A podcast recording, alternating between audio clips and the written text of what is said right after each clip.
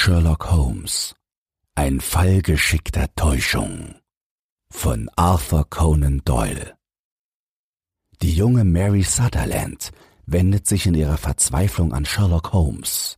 Am Hochzeitstag ist ihr Verlobter verschwunden. Liegt ein Verbrechen vor? Lieber Freund, sagte Sherlock Holmes, als wir behaglich beisammen an seinem Kamin in der Baker Street saßen, das Leben selbst bringt weit Merkwürdigeres hervor, als alles, was der menschliche Geist zu erfinden vermag. Könnten wir jetzt Hand in Hand aus diesem Fenster fliegen und über der Riesenstadt schwebend die Dächer abheben, um zu beobachten, was sich in den Häusern zuträgt. Wir würden staunen über all die Pläne, die seltsamen Vorfälle, die Verkettung von Umständen, die sich durch Generationen hinzieht und zu den wunderbarsten Ergebnissen führt. Jegliche Dichtung mit ihren althergebrachten Formen, ihrem leicht vorauszusehenden Ausgang müsste uns schal und wertlos erscheinen. Und doch bin ich hiervon nicht ganz überzeugt, erwiderte ich. Die Fälle, welche die Zeitungen bringen, sind meist trocken und alltäglich genug. In unseren Polizeiberichten ist der Realismus auf die Spitze getrieben. Und doch ist der Eindruck, den sie machen, das lässt sich nicht leugnen, weder spannend noch künstlerisch. Um eine realistische Wirkung zu erzielen, bemerkte Holmes, bedarf es einer gewissen Auswahl und Umsicht. Hieran gebricht es den polizeilichen Berichten, die vielleicht auf die seichte Darstellung des Beamten mehr Wert legen als auf die interessantesten Nebenumstände, in denen der ernstere Beobachter die Beweggründe zu erblicken versteht, welche die Tat herbeiführten. Glaube mir, nichts ist so außernatürlich wie das Alltägliche. Ich lächelte ungläubig. Mich wundert nicht, dass du so denkst, sagte ich, weil du als außerordentlicher Helfer und Berater aller Ratlosen in drei Weltteilen nur mit Ungewöhnlichem und Seltsamem in Berührung kommst. Lass mich, bat ich, die Zeitung vom Boden aufhebend, meine Behauptung praktisch beweisen. Ich nehme die erste beste Notiz. Grausamkeit eines Gatten gegen seine Frau.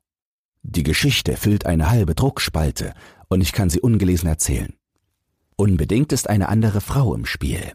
Im Übrigen entwickelt sich die Geschichte wie folgt. Trunkenheit, rohe Behandlung, Gewalttat. Der gewöhnlichste Schriftsteller könnte nichts Gewöhnlicheres erfinden. Fehlgeschlossen. Dein Beispiel passt auf deine Behauptung wie die Faust aufs Auge, meinte Holmes das Blatt überfliegend. Es handelt sich hier um die Ehescheidung der Dundas, und zufällig hatte ich einige Punkte dabei aufzuklären. Der Mann ist Antialkoholiker, ein Mensch, der geistigen Getränken entsagt. Eine andere Frau ist nicht im Spiel. Die Anklage lautet, der Mann habe sich angewöhnt, stets die Mahlzeit damit zu beschließen, dass er sein falsches Gebiss herausnahm und es seiner Frau an den Kopf warf. Ein Gebaren, das, du wirst mir das zugeben, nicht so leicht dem ersten besten Schriftsteller einfallen wird. Nimm eine Prise, Doktor, und gib zu, dass dein Beispiel nicht stichhaltig ist. Er hielt mir seine Dose hin. Sie war aus altem Gold, und ein großer Amethyst schmückte den Deckel. Das Kleinod passte wenig zu Holmes sonstiger Umgebung und einfacher Lebensweise. Ich konnte nicht umhin, eine Bemerkung darüber zu machen. Ja, so, sagte er. Ich vergaß, dass ich dich seit einigen Wochen nicht gesehen habe. Das verehrte mir der Fürst von O als kleines Andenken für meine Bemühungen um die Papiere der Irene Adler. Und dieser Ring? fragte ich und blickte auf einen auffallend schönen Diamanten, der an seinem Finger glänzte. Den erhielt ich von einem Mitglied des holländischen Königshauses. Doch die Sache, mit der ich vertraut war, ist so subtiler Art, dass ich sie nicht einmal dir anvertrauen kann, da du so freundlich gewesen bist, einige meiner kleinen Erlebnisse niederzuschreiben. Ist wieder etwas im Werk? fragte ich begierig. Wohl zehn bis zwölf verschiedene Fälle, doch ist keiner besonders interessant, wenn sie auch wichtig genug sind. Geringfügige Angelegenheiten bieten meist ein weites Feld für die Beobachtung und die rasche Ergründung von Ursache und Wirkung, welche einer Untersuchung den Hauptreiz verleiht. Große Verbrechen spielen sich meist einfach ab. Denn je größer das Verbrechen, umso klarer ist in der Regel der Beweggrund dazu. Unter meinen jetzigen Fällen ist bis auf eine dunkle Geschichte, die mir von Marseille aus vorgelegt wurde, keiner erwähnenswert. Hm, vielleicht aber bringen uns die nächsten Minuten das Gewünschte. Denn irre ich nicht, so kommt da drüben eine Klientin für mich. Holmes hatte sich von seinem Stuhl erhoben. Er stand am Fenster und blickte auf die düstere graue Straße hinab.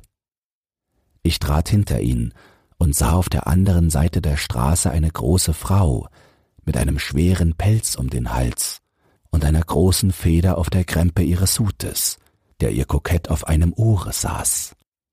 Sie blickte unruhig und unschlüssig zu unseren Fenstern herauf. Sie schien zu schwanken, ob sie vor oder rückwärts gehen sollte. Und ihre Finger zupften nervös an den Handschuhknöpfen. Plötzlich eilte sie rasch über die Straße, und laut ertönte der schrille Klang der Hausglocke. Diese Symptome kenne ich, sagte Holmes und warf seine Zigarre ins Feuer. Unentschlossenheit an der Tür weist stets auf eine Liebesgeschichte hin. Sie möchte sich Rat holen, doch schwankt sie noch, ob nicht die Angelegenheit so zart für einen Dritten ist. Aber selbst dabei lässt sich manches unterscheiden. Ist einer Frau von einem Manne schweres Unrecht geschehen, dann ist sie entschlossen. Sie stürzt sich auf die Klingel, ja, sie zerstört sie. Hier haben wir es mit einer Herzensangelegenheit zu tun. Und die Dame ist sichtlich weniger aufgebracht als ratlos und bekümmert. Ah, da kommt sie ja schon und kann unsere Zweifel lösen. Als Holmes noch sprach, klopfte es an der Tür. Der kleine Diener trat ein, um Fräulein Mary Sutherland anzumelden, welche hinter seiner dünnen schwarzen Gestalt auftauchte. Sherlock Holmes begrüßte die Fremde mit der ihm eigenen Gewandtheit, schloss die Tür, bot ihr einen Lehnsessel an und musterte sie auf seine gewohnte durchdringende und scheinbar zerstreute Art. Finden Sie nicht, mein Fräulein, fragte er, dass das viele Maschinenschreiben Sie bei Ihrer Kurzsichtigkeit ein wenig angreift? Allerdings war das im Anfang der Fall, erwiderte sie. Jetzt aber weiß ich, wo die Buchstaben sind, ohne hinzusehen. Plötzlich wurde ihr die ganze Tragweite seiner Worte klar. Sie erschrak heftig, und Angst und Staunen malten sich auf ihrem breiten, gutmütigen Gesicht. Sie haben schon von mir gehört, Herr Holmes, rief sie aus. Wie könnten Sie das sonst wissen? Lassen Sie es gut sein, rief Holmes lachend. Das gehört zu meinem Geschäft. Ich lege es darauf an, manches zu sehen, was anderen entgeht.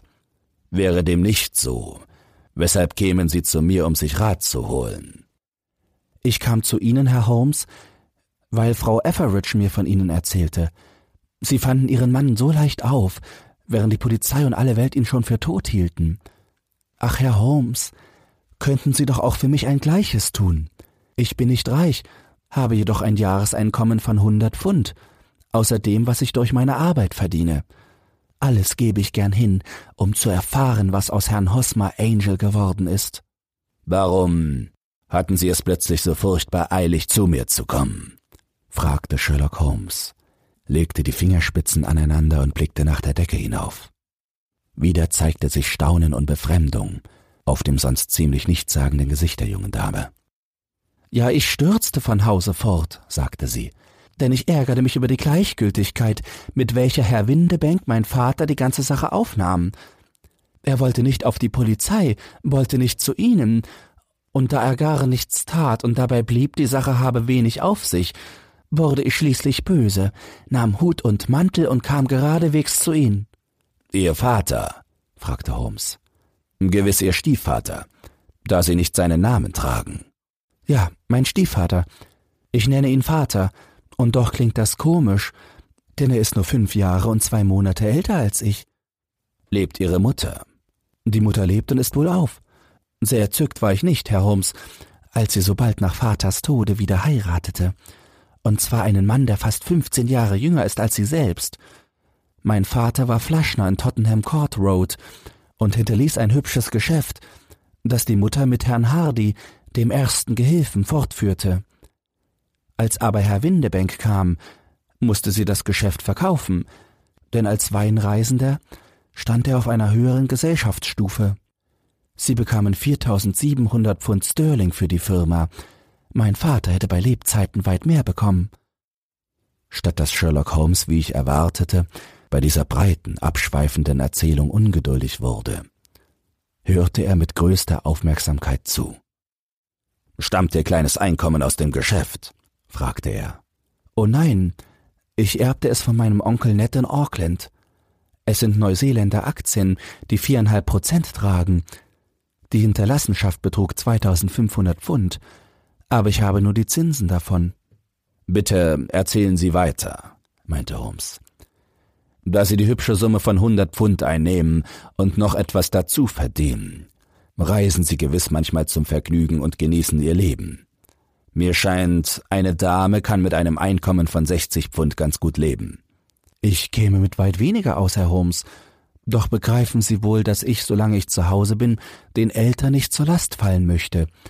Und so haben Sie die Verfügung über mein Geld, bis ich einmal von Ihnen fortkomme. Selbstverständlich nur bis dahin. Herr Windebank zieht meine Zinsen vierteljährig ein und gibt der Mutter das Geld, denn ich komme mit dem, was ich an der Schreibmaschine verdiene, ganz bequem aus. Ich erhalte zwei Pence für die Seite und bringe meist 30 bis 40 Seiten am Tag fertig. Sie haben Ihre Lage sehr klar dargelegt, sagte Holmes. Dieser Herr ist mein Freund, Dr. Watson, vor dem Sie offen reden können wie vor mir selbst. Bitte, erzählen Sie uns von Ihrer Bekanntschaft mit Herrn Hosmer Angel. Fräulein Sutherland errötete und zupfte erregt an ihrer Jacke. Ich sah ihn zuerst auf dem Ball der Kaufmannschaft, sagte sie. Bei Lebzeiten des Vaters schickten sie uns Karten zu, und auch nach seinem Tode luden sie uns ein. Herr Windebank wollte uns nicht auf den Ball gehen lassen, er lässt uns nie gern in Gesellschaft gehen. Ganz wütend kann er sich ärgern, wenn ich auch nur einen Ausflug von unserem Grenzchen mitmachen möchte. Diesmal aber setzte ich mir in den Kopf, auf den Ball zu gehen. Was hatte er denn für ein Recht, mir das zu verbieten? Er erklärte, die Gesellschaft passe nicht für uns, obgleich wir nur Freunde meines Vaters dort trafen. Weiter behauptete er, ich habe nichts anzuziehen, und doch ist mein lila Abendkleid noch kaum aus dem Schrank gekommen. Aus der Sache wäre nichts geworden, wenn mein Stiefvater nicht plötzlich eine Geschäftsreise nach Frankreich hätte machen müssen. Nun gingen wir, Mutter und ich, mit Herrn Hardy, unserem früheren Buchhalter, auf den Ball. Und dort war es, wo ich Herrn Hosmer Angel traf. Vermutlich zeigte sich Herr Windebank bei seiner Rückkehr aus Frankreich sehr ungehalten. Durchaus nicht, er war gar nicht böse. Er lachte, zuckte die Achseln und meinte, es sei ganz unnütz, Frauen etwas abzuschlagen, denn sie täten doch, was sie wollten. So, so. Sie trafen also auf dem Ball der Kaufmannschaft einen Herrn namens Hosmer Angel, wenn ich recht verstehe. So ist's. Ich lernte ihn an jenem Abend kennen, und er besuchte uns am folgenden Tag, um sich nach unserem Befinden zu erkundigen. Und hernach trafen wir ihn, das heißt Herr Holmes, ich traf ihn zweimal, um mit ihm spazieren zu gehen. Dann aber kam der Vater zurück, und Herr Angel konnte nicht mehr zu uns ins Hause kommen. Nicht? Ja, wissen Sie, Vater liebt dergleichen nicht. Ginge es nach ihm, so würde er nie Gäste empfangen. Er behauptet, eine Frau müsse mit ihrer engsten Familie zufrieden sein. Was wurde nun mit Herrn Hosmer Angel? Versuchte er nicht, sie wiederzusehen? Der Vater sollte acht Tage später abermals nach Frankreich reisen, und so schrieb Hosmer, es sei wohl am besten, wenn wir bis dahin einander fern blieben. Das Schreiben stand uns ja inzwischen frei, und er schrieb täglich. Ich nahm die Briefe am Morgen in Empfang, so dass der Vater nichts davon erfuhr. Waren Sie zu der Zeit mit dem Herrn verlobt? Jawohl, Herr Holmes. Wir verlobten uns auf unserem ersten Spaziergang. Hosmer, Herr Angel war Kassierer einer Firma in Leadenhall Street und in welchem Geschäft? Leider weiß ich das nicht. Wo wohnte er denn? Er schlief im Geschäftshaus. Und Sie haben seine Adresse nicht? Nein, ich weiß nur, dass er in Leadenhall Street wohnte. Wohin adressierten Sie Ihre Briefe? Postlager und Leadenhall Street Post. Ins Geschäft sollte ich nicht adressieren, weil er behauptete, die anderen Angestellten würden ihn hänseln, dass er Briefe von einer Dame erhalte. Ich wollte ihm mit der Maschine schreiben, wie er es selbst tat, doch mochte er nichts davon wissen und erklärte, geschriebene Briefe seien ihm lieber, sie kämen ihm viel natürlicher vor, während er bei den anderen das Gefühl habe, als träte eine Maschine zwischen uns. Sie sehen daraus, wie sehr er mich liebte und wie feinfühlig er selbst in Kleinigkeiten war. Ja, es lässt tief blicken, meinte Holmes. Ich lege von jeher besonderen Wert auf solche kleinen Umstände. Erinnern Sie sich vielleicht anderer geringfügiger Merkmale bei Herrn Hosmer Angel? Er war sehr schüchtern und ging lieber abends als am Tage mit mir aus, weil er es nicht leiden konnte, beobachtet zu werden. Er benahm sich sehr wohl erzogen und zurückhaltend. Seine Stimme war schwach, und er erzählte mir, er habe als Kind an geschwollenen Mandeln gelitten, wovon ihm eine Schwäche in den Stimmbändern zurückgeblieben sei. Auf seine Kleidung hielt er viel und sah stets nett und sauber aus. Er hatte wie ich schwache Augen und trug dunkle Gläser zum Schutz. Und was geschah, als ihr Stiefvater, Herr Windebank, abermals nach Frankreich reiste? Da kam Hosmer wieder ins Haus und schlug mir vor, noch vor Vaters Rückkehr zu heiraten. Er nahm die Sache sehr ernst, legte meine Hände auf eine Bibel und ließ mich schwören, ihm treu zu sein, komme, was da wolle. Meine Mutter meinte, er könne diesen Schwur mit Recht verlangen, es sei nur ein Beweis seiner Liebe. Der Mutter hatte es gleich bei der ersten Begegnung angetan, sie mochte ihn fast noch lieber als ich. Als die beiden von der nahe bevorstehenden Hochzeit zu sprechen anfingen, meinte ich, wir sollten damit auf den Vater warten, doch sie erklärten, wir brauchten uns nicht um ihn zu kümmern, er werde alles noch früh genug erfahren, und die Mutter versprach, die Angelegenheit mit ihm ins Reine zu bringen. Mir gefiel das nicht sonderlich, Herr Holmes. Es kam mir freilich komisch vor, um die Einwilligung meines Stiefvaters bitten zu müssen, da er ja nur wenige Jahre älter ist als ich, aber da ich keine Heimlichkeiten leiden mag, so schrieb ich an ihn nach Bordeaux und adressierte den Brief an die französische Firma. Doch erhielt ich dieses Schreiben am Hochzeitsmorgen zurück. Demnach kam es nicht in seine Hände? Nein, denn er war schon wieder nach England abgereist. Das traf sich allerdings höchst ungeschickt. Hm, wurden Sie in der Kirche getraut? Ja, in aller Stille. Die Trauung sollte in der St. Xaviers Kirche stattfinden und das Frühstück danach im St. Pancras Hotel. Hosmer holte uns im Wagen ab und ließ Mutter und mich einsteigen. Er selbst setzte sich in eine Droschke, die einzige, die gerade zur Hand war. Wir langten zuerst an der Kirche an und warteten auf Hosmers Droschke, die bald vorfuhr. Doch niemand stieg aus.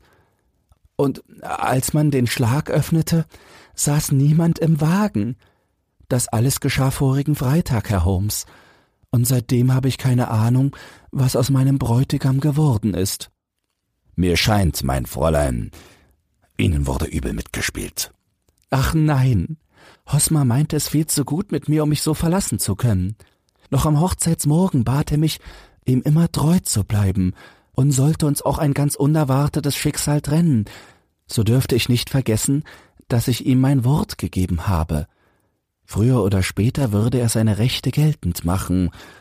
Das klang recht sonderbar am Hochzeitstage, aber durch das Vorgefallene erhalten Hosmers Worte eine ganz besondere Bedeutung. Allerdings. Ihrer Meinung nach muss ihn irgendein Unfall betroffen haben. Ja, Herr Holmes. Er muss wohl irgendeine Gefahr geahnt haben, sonst hätte er nicht so gesprochen. Seine Ahnung ist wirklich eingetroffen.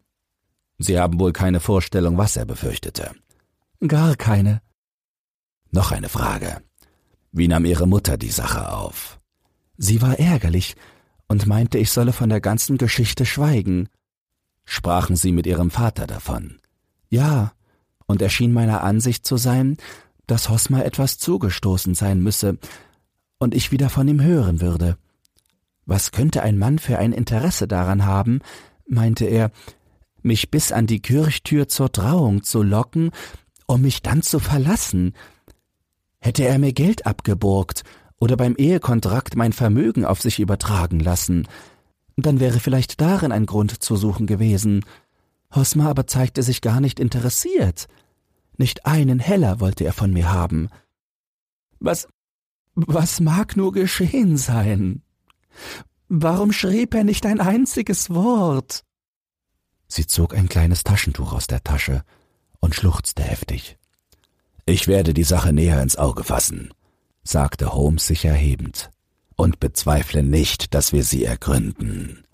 Verlassen Sie sich auf mich, mein Fräulein, und grübeln Sie nicht weiter. Versuchen Sie vor allem Herrn Hosmer Angel zu vergessen, wie er scheinbar auch Sie vergessen hat. Demnach glauben Sie nicht, dass ich ihn wiedersehen werde? Ich bezweifle es. Was mag ihm denn zugestoßen sein? Erlassen Sie mir die Antwort. Am liebsten hätte ich eine genaue Personalbeschreibung von ihm und alle Briefe, die Sie mir anvertrauen können. Ich habe bereits am vorigen Sonnabend eine Anzeige im Chronicle eingerückt, erwiderte sie. Hier ist das Blatt. Und hier sind vier Briefe von ihm. Danke. Und nun bitte Ihre Adresse. Lion Place 31, Camberwell. Wenn mir recht ist, sagten Sie, dass Sie Herrn Angels Adresse nie besessen haben.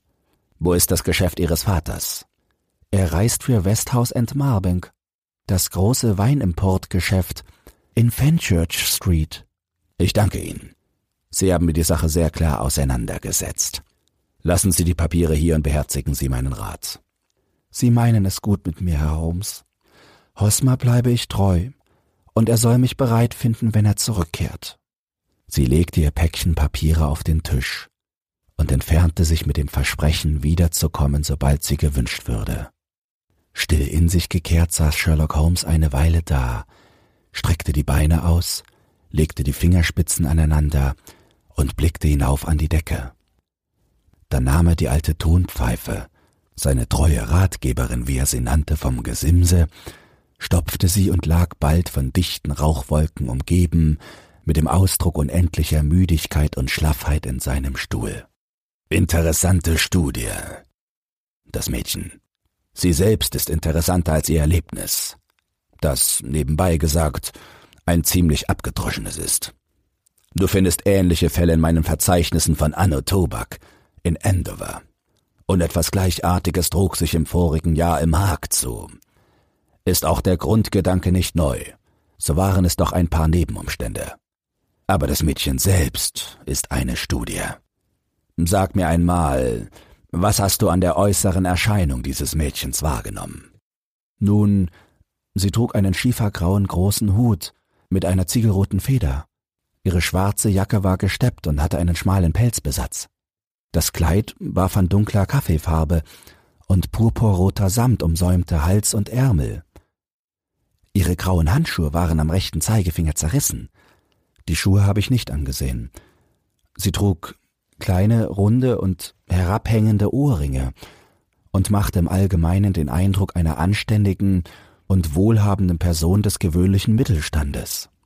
Sherlock Holmes klatschte leise in die Hände und schüttelte sich vor Lachen. Auf Ehre, Watson. Du machst gewaltige Fortschritte. Gut, sehr gut. Das Wichtigste hast du freilich übersehen hast aber Methode bewiesen und einen scharfen Blick für Farben gezeigt. Traue nur nie allgemeinen Eindrücken, mein Junge. Auf die Einzelheiten muss man achten.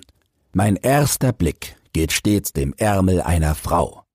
Bei dem Manne kommt es vielleicht noch mehr auf die Knie der Hose an. Wie du bemerkst, hatte das Mädchen Samt an den Ärmeln. In Bezug auf Eindrücke und Spuren ein höchst nützliches Material. Die doppelte Linie über dem Handgelenk, wo die Maschinenschreiberin gegen den Tisch drückt, trat prächtig hervor. Gewiss, die Nähmaschine hinterlässt ähnliche Streifen, aber nur am unteren Arm und auf der Seite, während sich diese gerade über den breitesten Teil hinzogen. Dann blickte ich in ihr Gesicht, und da ich den Druck eines Klemmers zu beiden Seiten ihrer Nase wahrnahm, wagte ich eine Bemerkung über Kurzsichtigkeit in Verbindung mit Maschinenschreiben, welche sie sichtlich überraschte. Mich nicht minder. Die Sache lag doch klar auf der Hand. Sodann fiel mir auf, dass sie zwei verschiedene Schuhe trug. Der eine hatte eine verzierte Kappe, der andere nicht. An dem einen hatte sie von drei Knöpfen nur die zwei untersten zugeknöpft, beim andern nur den ersten und gleich den dritten. Verlässt eine sonst sorgsam gekleidete junge Dame das Haus mit zweierlei nur halb zugeknöpften Schuhen, so gehört nicht viel dazu, um den Schluss zu ziehen, dass sie eilig fortgegangen ist. Und was noch? fragte ich so gespannt wie immer, wenn mein Freund seine scharfen Beobachtungen aussprach. Ferner bemerkte ich, dass sie bereits fertig angezogen noch geschrieben hatte, ehe sie das Haus verließ. Du hast zwar bemerkt, dass ihr rechter Handschuh am Mittelfinger zerrissen war, hast aber offenbar einen lila Tintenfleck an Handschuh und Finger übersehen. Sie hatte in der Eile geschrieben und die Feder zu tief eingetaucht. Und zwar heute Morgen, sonst wäre der Fleck am Finger nicht so deutlich gewesen. Ja, ja, das alles ist spaßig, wenn auch einfach genug. Jetzt aber muss ich an die Arbeit, Watson. Tu mir den Gefallen und lies mir die Personalbeschreibung des gesuchten Hosmer Angel vor. Ich hielt den Zeitungsausschnitt ans Licht. Vermisst seit den 14. morgens ein Herr namens Hosmer Angel. Derselbe ist groß, kräftig gebaut, blass, hat schwarzes Haar, eine kahle Stelle auf dem Kopf, starken, dunklen Backen und Schnurrbart. Er trägt eine dunkle Brille und hat einen kleinen Sprachfehler. Seine Kleidung bestand, als er zuletzt gesehen wurde, aus einem schwarzen eingefassten Rock, schwarzer Weste mit goldener Kette, grauem Beinkleid und braunen Gamaschen über den Stiefeln. Der Vermisste arbeitete in einem Geschäft in Leadenhall Street. Wer über ihn irgendwelche Angaben und so weiter, das genügt, sagte Holmes. Und nachdem er die Briefe überflogen, meinte er, höchst alltäglich. Herr Angel zitiert Balzac. Das ist das einzig Bemerkenswerte. Und doch wird auch dir ein Umstand auffallen. Dass die Briefe mit der Maschine geschrieben sind, erwiderte ich. Nicht allein das, sondern auch die Unterschrift ist Typenschrift. Sieh, wie sauber hier unten das Hosmer Angel steht. Hier ist ein Datum, aber keine genaue Ortsangabe, denn Leadenhall Street allein kann nicht genügen. Diese Unterschrift lässt auf vieles schließen. Ja, Sie ist maßgebend. Wofür? Siehst du wirklich nicht ein, wie schwer das ins Gewicht fällt, alter Junge? Ehrlich gesagt, nein. Es sei denn, der Schreiber hoffte auf diese Weise seine Unterschrift abschwören zu können, falls er wegen Bruchs des Eheversprechens zur Rechenschaft gezogen würde. Nein, das hat er schwerlich im Auge. Indessen will ich zur Aufklärung der Sachverhalte zwei Briefe schreiben. Den einen an eine Firma in der City, den anderen an Herrn Windebank, den Stiefvater der jungen Dame. Letzteren will ich bitten, morgen Abend um sechs Uhr bei mir vorzusprechen. Es ist geratener, die Sache mit dem männlichen Teil der Familie zu verhandeln. Bis die Antworten auf diese Briefe da sind, ist weiter nichts zu tun, Doktor, und so wollen wir die Sache bis dahin auf sich beruhen lassen. Ein schwerkranker Patient nahm ich zurzeit völlig in Anspruch, und ich konnte am nächsten Abend erst gegen sechs Uhr nach der Baker Street fahren. Schon fürchtete ich zu spät zu kommen, um der Aufklärung des Rätsels noch beizuwohnen. Ich fand aber Sherlock Holmes allein. Er lag halb schlafend im Lehnstuhl. Ein ganzes Regiment von Flaschen, Röhren und Tiegeln und der scharfe Geruch von allerhand Säuren wiesen darauf hin, dass er sich eifrig mit chemischen Untersuchungen abgegeben hatte, was eine Liebhaberei von ihm war. Hast du die Lösung gefunden? fragte ich eintretend. Ja, es war schwefelsaurer Barüt. Nein, nein, ich meine das Rätsel. Ach so, das. Ich dachte nur an das analysierte Salz. Rätselhaft ist in der Sache gar nichts, wenn ich auch gestern einige Einzelheiten interessant nannte. Es ist nur bedauerlich, dass wohl kein Gericht dem Spitzbuben etwas anhaben kann. Wer ist es denn? Und was bezweckte er, indem er Fräulein Sutherland sitzen ließ? Ich hatte kaum ausgesprochen und Holmes noch nicht geantwortet, als sich auf dem Flur ein schwerer Tritt vernehmen ließ und an der Tür geklopft wurde. Das ist Windebank, der Stiefvater, sagte Holmes. Er schrieb mir, er würde sich um sechs Uhr bei mir einfinden. Herein! Der Eintretende, ein handfester, mittelgroßer Mann von etwa dreißig Jahren, war glatt rasiert, hatte eine gelbliche Gesichtsfarbe und ein paar auffallend lebendige, durchbohrende graue Augen. Sein Wesen war verbindlich, fast untertänig. Er warf einen fragenden Blick auf uns, stellte seinen glänzenden Zylinderhut auf den Nebentisch und nahm mit einer leichten Verbeugung auf dem nächsten Stuhle Platz. Guten Abend, Herr Windebank, empfing ihn Holmes. Ich setze voraus, dass dieser mit der Maschine geschriebene Brief, wodurch Sie sich auf sechs Uhr anmelden, von Ihnen stammt. Ganz recht. Fast fürchte ich mich etwas verspätet zu haben, doch bin ich nicht ganz Herr meiner Zeit. Ich bedauere, dass Fräulein Sutherland Sie mit dieser Kleinigkeit belästigt hat. Schmutzige Wäsche wäscht man am besten zu Hause. Sie kam gegen meinen Wunsch und Willen. Sie haben wohl bemerkt, dass das junge Mädchen etwas aufgeregter, leidenschaftlicher Natur ist und durchsetzt, was sie einmal will. Da sie keine amtliche Gerichtsperson sind, so hat es weniger auf sich, dass sie eingeweiht wurden, aber jedenfalls ist es höchst unangenehm, wenn ein derartiges unglückliches Familienereignis weiter verbreitet wird. Nebenbei macht es nur unnötige Kosten, denn wie sollten sie diesen Hosmer Angel auftreiben können? Im Gegenteil, versetzte Holmes gelassen. Ich habe die beste Aussicht, den Herrn entdecken zu können. Windebank erschrak sichtlich und ließ seine Handschuhe fallen. Wirklich, das freut mich sehr, sagte er. Es ist doch merkwürdig, warf Holmes ein, dass die Maschinenschrift so gut ihre Eigenart hat wie die Handschrift eines Menschen. Sobald die Maschinen nicht mehr ganz neu sind, schreiben nicht zwei vollkommen gleich. Manche Buchstaben wetzen sich schneller ab als andere, einzelne auch nur auf einer Seite. Sehen Sie selbst, Herr Windebank. Hier in Ihrem Briefchen ist das E nie ganz rein, und auch am R fehlt etwas. Noch vierzehn andere Merkmale sind vorhanden, doch treten diese beiden am deutlichsten hervor. Wir bedienen uns dieser Maschine für unsere ganze Korrespondenz im Geschäft, und so ist sie selbstverständlich etwas abgenutzt, erwiderte Windebank und richtete seine lebhaften kleinen Augen forschend auf Holmes. Und nun will ich Ihnen eine recht interessante Wahrnehmung mitteilen, fuhr mein Freund fort. Ich gedenke dieser Tage eine kleine Arbeit über die Maschinenschrift in ihren Beziehungen zum Verbrechen herauszugeben, nachdem ich mich mit diesem Gegenstand in letzter Zeit etwas beschäftigt habe. Hier sind vier Briefe, die von dem Vermissten stammen sollen. Alle vier Briefe sind mit der Schreibmaschine geschrieben. In jedem dieser Briefe ist nicht allein das E defekt und das ohne Abschluss, sondern Sie werden, wenn Sie meine Lupe bitte zu Hilfe nehmen wollen, auch sehen, dass sich darin die anderen vierzehn Merkmale wiederfinden, von denen ich sprach.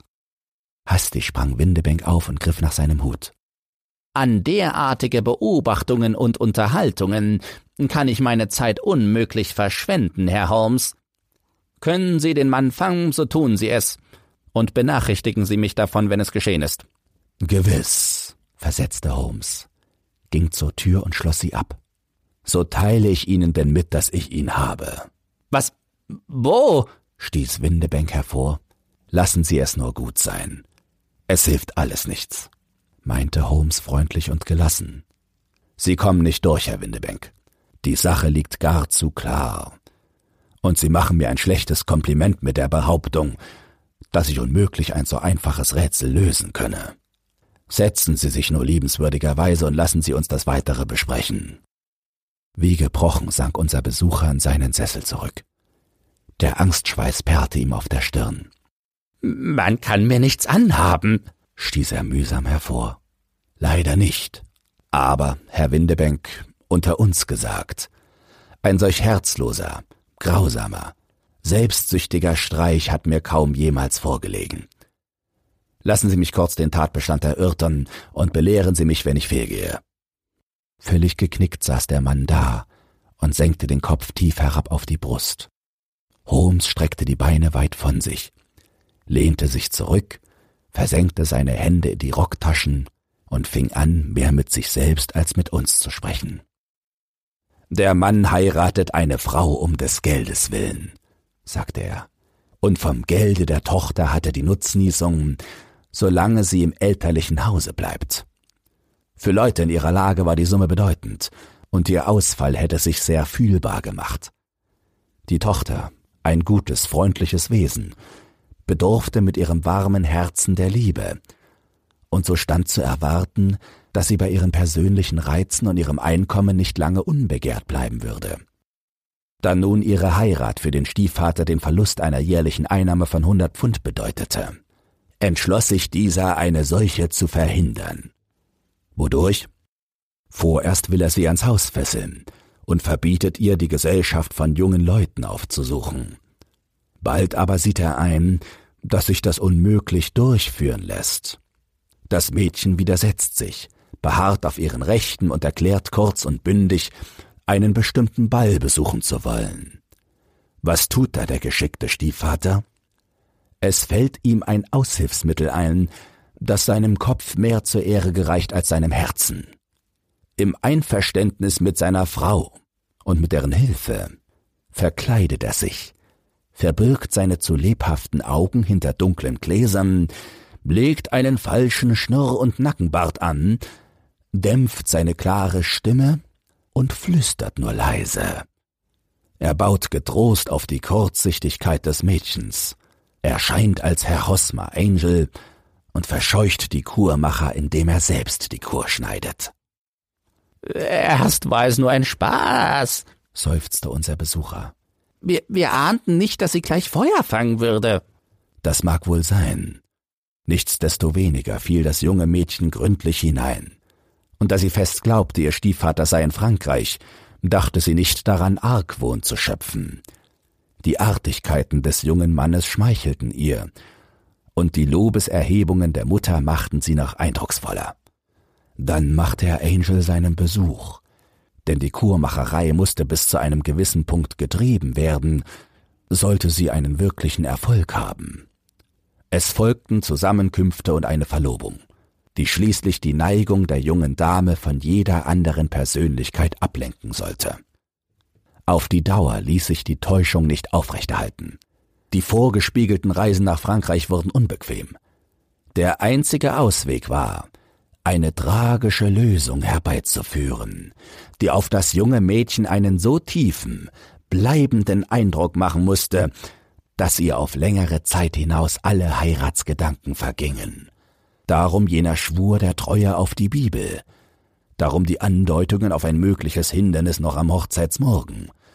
James Windebank wünschte Fräulein Sutherland so fest an Hosmer Angel zu binden und sie über dessen Los so in Unsicherheit zu lassen, dass sie unbedingt in den nächsten zehn Jahren keinen anderen Mann erhören sollte. Bis an die Kirchentür hat er sie gebracht. Und da er nicht weitergehen durfte, verduftete er im richtigen Augenblick. Er bediente sich des alten Kniffes zu einer Wagentür hinein, zur anderen herauszuspringen. In dieser Weise glaube ich, dass die Ereignisse etwa aufeinander gefolgt sind. Windebank hatte, während Holmes sprach, etwas von seiner Sicherheit wiedererlangt. Jetzt stand er auf. Es lag kalter Hohn auf seinen blassen Zügen. Das alles mag sein, mag aber auch nicht sein, Herr Holmes, sagte er. Wenn Sie aber gar so klug sind, so sollten Sie auch wissen, dass Sie jetzt wieder das Gesetz handeln. Ich aber nicht. Ich habe vom ersten Anfang an nichts Gesetzwidriges getan. Solange Sie aber diese Tür geschlossen halten, machen Sie sich der Vergewaltigung und der Freiheitsberaubung gegen mich schuldig. Das Gesetz kann Sie nicht fassen, Sie haben recht, erwiderte Holmes, schloss die Tür auf und öffnete sie weit. Und doch hat nie ein Mann die Strafe mehr verdient als Sie. Besitzt die junge Dame einen Bruder oder einen Freund, so sollte der die Reitgerte auf ihren Schultern tanzen lassen. Wahrhaftig, fügte er rot vor Zorn hinzu, als er das höhnische Lachen des anderen wahrnahm. Zu meinen Pflichten gegen meine Klienten gehört das nicht. Hier aber hängt eine Hetzpeitsche, und ich muss mir selbst. Er wollte die Peitsche holen, doch ehe er sie gefasst hatte, stürmten Männerschritte die Treppe hinab. Laut schlug die Haustür zu, und vom Fenster aus sahen wir Herrn James Windebank, so schnell ihn die Füße nur tragen konnten, die Straße entlang eilen. Ein kaltblütiger Schuft, meinte Holmes, als er sich lachend wieder in seinen Lehnstuhl warf. Ich begreife die ganze Entwicklung deiner Folgerungen immer noch nicht, bemerkte ich. Vom ersten Augenblick an stand außer Frage, dass dieser Herr Hosmer Angel einen wichtigen Grund für sein sonderbares Benehmen haben musste. Und es lag ebenso klar auf der Hand, dass der einzige Mensch, der einen Vorteil aus der Sache zog, der Stiefvater war. Dann gab der Umstand, dass die beiden Männer nie zusammentrafen, sondern stets einer in Abwesenheit des anderen erschien, Anlass zu Vermutungen. Mit den dunklen Augengläsern, der sonderbaren Stimme und dem starken Bart ging es ebenso. Mein Verdacht wurde dadurch vollends bestätigt, dass er sich mit der Schreibmaschine unterzeichnete, denn das ließ vermuten, dass ihr seine Schrift ganz genau bekannt war. Nun siehst du wohl, wie alle diese Einzelheiten mit noch anderen, geringfügigeren auf ein und dasselbe Ziel hindeuten. Und wie gelang es dir, die Belege dafür zu finden? Einmal dem Manne auf der Spur hatte ich gewonnenes Spiel. Ich wusste, wo er arbeitet. Nachdem ich die gedruckte Personalbeschreibung gelesen, strich ich alles, was von einer Verkleidung herrühren konnte. Den Schnurrbart, die Brille, die Stimme, schickte in das Geschäft und bat, mich wissen zu lassen, ob die Angaben auf einen der Geschäftsreisenden passen. Da ich einige besondere Merkmale der Schreibmaschine, mit welcher die Briefe an Fräulein Sutherland geschrieben waren, wahrgenommen hatte, bat ich den Stiefvater brieflich zu mir zu kommen und adressierte den Brief an das Geschäft. Wie ich erwartet hatte, antwortete er mit der Maschine, und die Schrift zeigte genau dieselben kleinen Fehler wie die Hosmer Angels. Mit derselben Post zeigten mir Westhouse and Marbank aus Fenchurch Street an, die Personalbeschreibung passe genau auf ihren Angestellten, James Windebank. Siehst du, so kam's heraus. Und Fräulein Sutherland? Sage ich ihr die Wahrheit, so wird sie mir nicht glauben.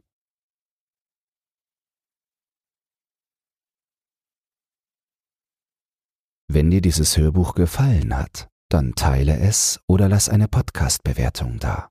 Zudem hast du die Möglichkeit, unter den Shownotes bei Spotify anhand von Umfragen und Kommentaren mitzubestimmen, wohin es mit diesem Podcast gehen soll. Du hast Lob, Kritik oder einen Textwunsch, dann lass es mich wissen. Doch nun viel Spaß beim nächsten Hörbuch und eine geruhsame Nacht.